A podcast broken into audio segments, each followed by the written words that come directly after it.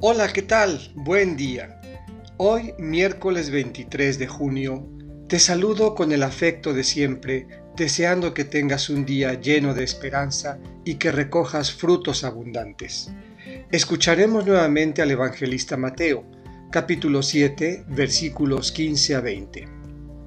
Del Evangelio según San Mateo. En aquel tiempo, Jesús dijo a sus discípulos, Cuidado con los falsos profetas.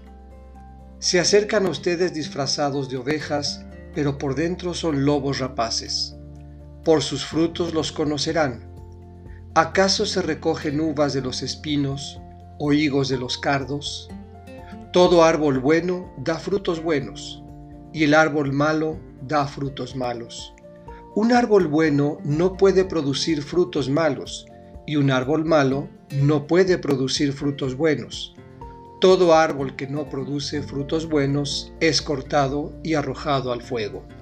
Así que por sus frutos los reconocerán. Esta es palabra del Señor. Meditemos.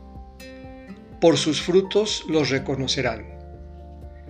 Tal vez, en medio de la complejidad del mundo y las sociedades, sea difícil reconocer a un seguidor de Jesús.